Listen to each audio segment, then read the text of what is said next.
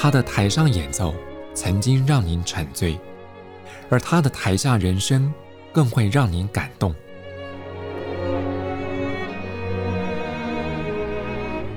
国家交响乐团爱乐实验室 Podcast 名家登场，有生命的音符只为您演出。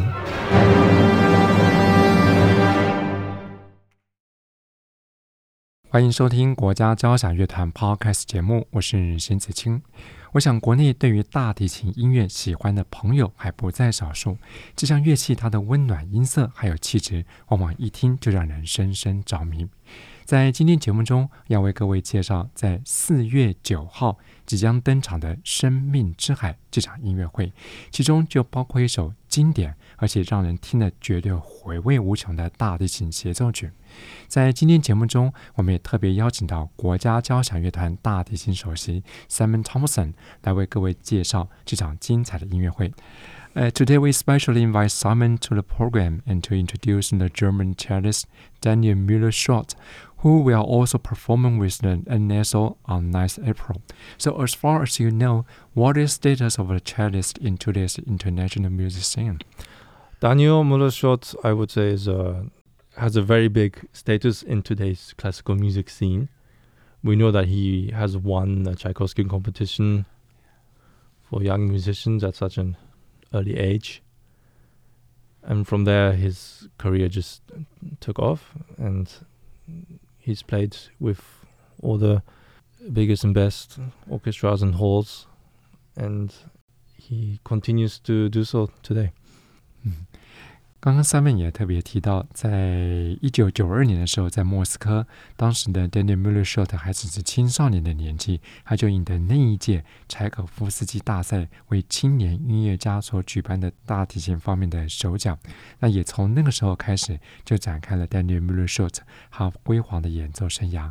到了今天的国际乐坛，那 Daniel Müller-Schott 那早就是家喻户晓、非常杰出的演奏家。So how about his playing? So he's a German cellist, and he has this very rich tone and technically brilliant. And especially with the the piece Lalo, we can enjoy all of his abilities thanks to this piece. 上面提到说，关于 Miller Short，他的这位来自德国的大提琴家，他的演出曲目相当多元，他的音色非常丰富。当然，这个卓越的技巧呢，也不在话下。所以在四月九号这场演奏会当中，Short 要跟国家交响乐团演出的拉罗大提琴协奏曲当中，朋友们到现场聆听，就可以感受到所有 Miller Short 他不论是技巧或是音乐内涵所展现的迷人的地方。The repertoire that Daniel Müller-Schott will be performing with NSO this time is a Cello Concerto in D minor by French composer Lalo. And uh, please tell us about the background of this work. Yes, um, so this piece is uh, romantic French. It has a lot of um, Spanish elements to it, even as a French composer it was uh, at this time very trendy to involve music from different cultures, and for him was Spanish music. And you have uh, elements from. Um, yeah, he visited twice uh, Spain, and and he took a lot back with his with him to his music, and we can hear, especially in the third movement, and all, these. Um, colors, rhythms, melodies from Spain, and it's it's a very enjoyable enjoyable piece. 嗯，刚刚三妹也特别提到，这首拉罗的 D 小调大提琴协奏曲，可以算是在浪漫乐派法国相当顶尖的大提琴方面的创作。特别是这部作品当中，它也充满了浓郁的西班牙风味。特别是在第三乐章里面，刚刚三妹也提到，带着浓厚的西班牙的民族色彩。But as the composer Lalo, although his nationality is French, but his music is filled with Spanish colors. Can you tell us why? Yes, uh, it's um, because during um, the 18th century, the mid to late, uh, it was uh, very trendy for composers to bring in music from different cultures to them. That's why you also have uh, composers like Ravel. For audience members who were also here in the NSO concert a few weeks ago, we played Debussy images. This uh, Iberia, for example, his impression of Spain, Ravel, Boléro, and uh, Bizet, Carmen. Yeah, the opera. Yeah. Mm.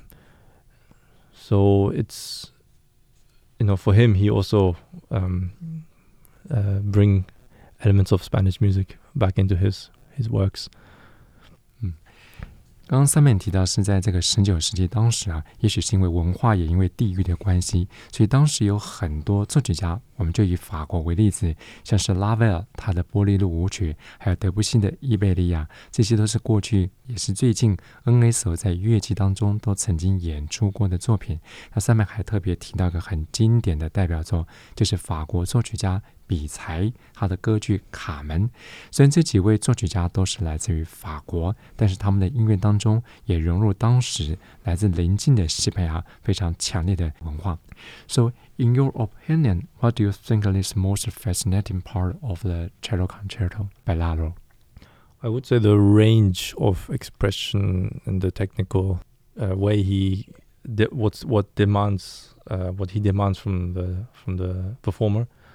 you have such a wide range, not only in terms of um, pitch but musically.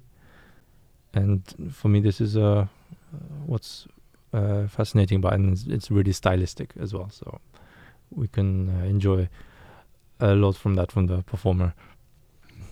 上面提到说，在拉罗这首 D 小调大提琴协奏曲当中，这个迷人的地方，他自己认为最大的特色就在于，他提供了这个演奏者在技巧上面一个 wide range，也就是说，让演奏者有充分展现他发挥演奏技巧还有演奏内涵一个领域。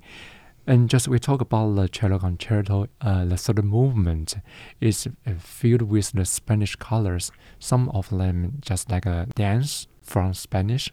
Mm-hmm.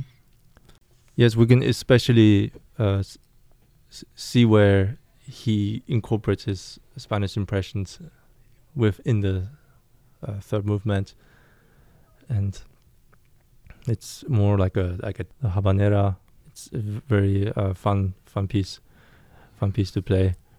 But from the first movement, just like a a little bit maestoso. Mm. Yes, it's it de- it develops uh, the first movement into it's, it's extremely dramatic, and, and um, but we have this contrast of the second and third movement, and that's how I go back to it's such a wide range of um, expressions and and style, and technically and musically, what makes this piece interesting. But we can say the the third movement it's where we most find his Spanish influence in. That's where we really uh, see the Spanish colors in this concerto.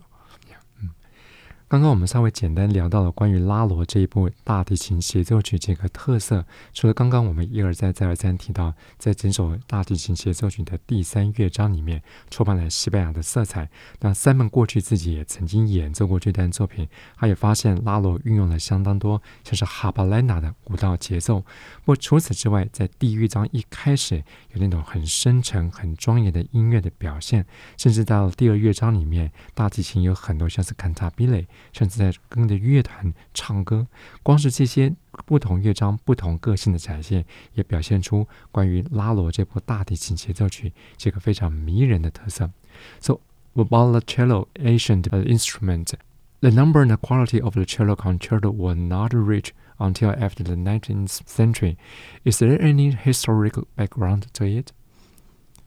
Um, I wouldn't say the the number and quality of concertos were not reached until after 19. You also have uh, good cello concertos, concertos before that, but generally um, in the Baroque era, the cello, the role of the cello was not rec- widely recognized as a solo instrument.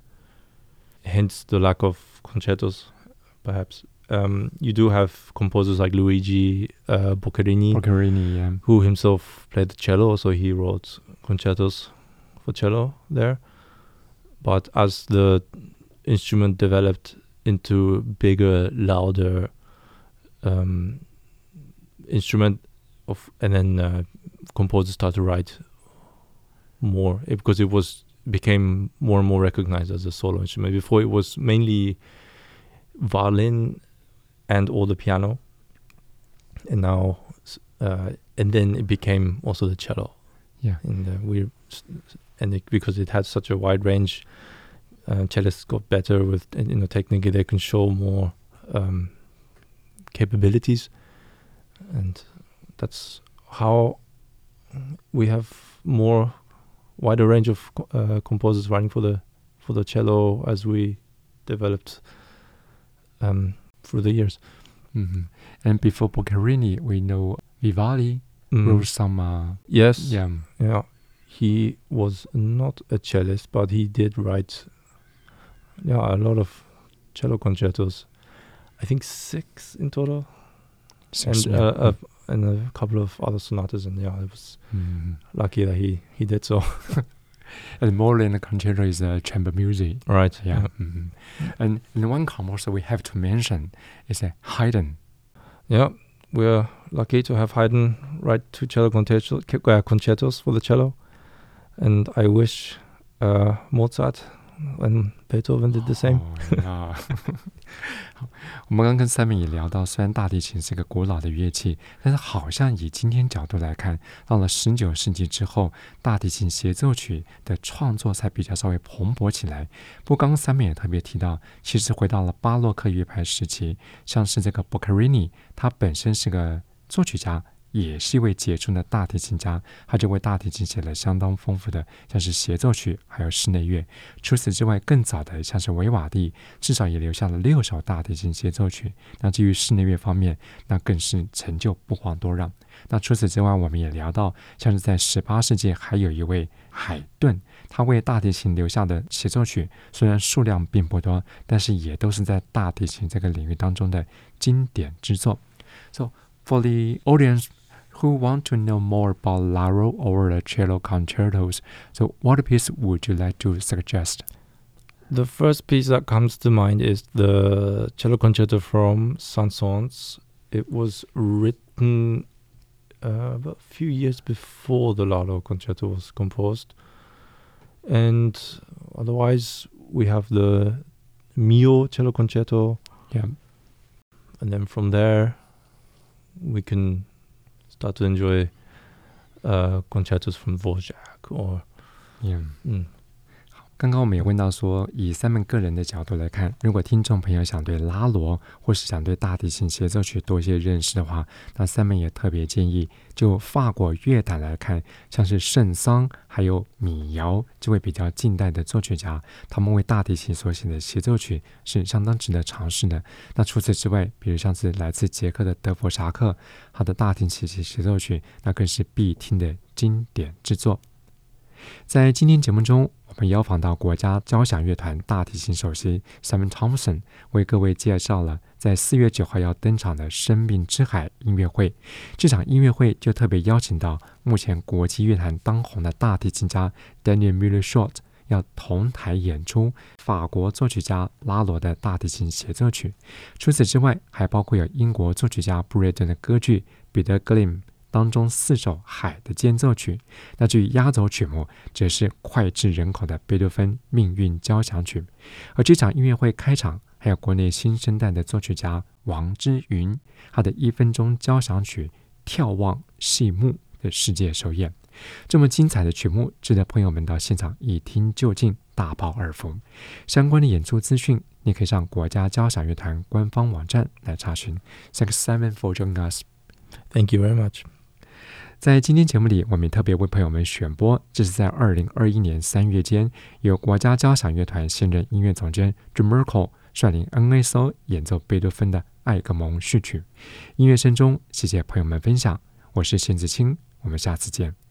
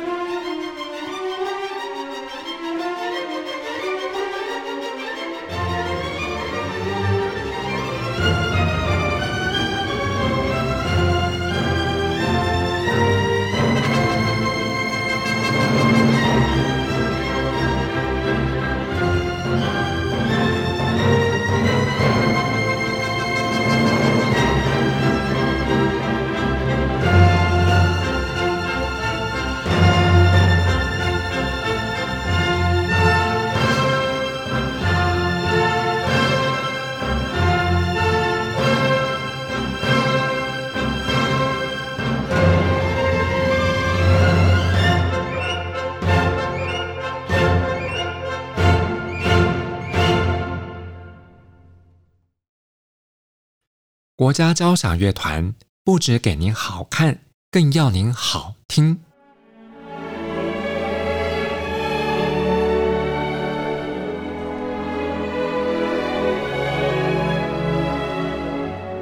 国家交响乐团独家精彩实况，原创 Podcast 节目，舒缓音乐，友善贴心，诚意十足。爱乐实验室 App 温馨登场，请上 App Store 或 Google Play 搜寻“爱乐实验室”。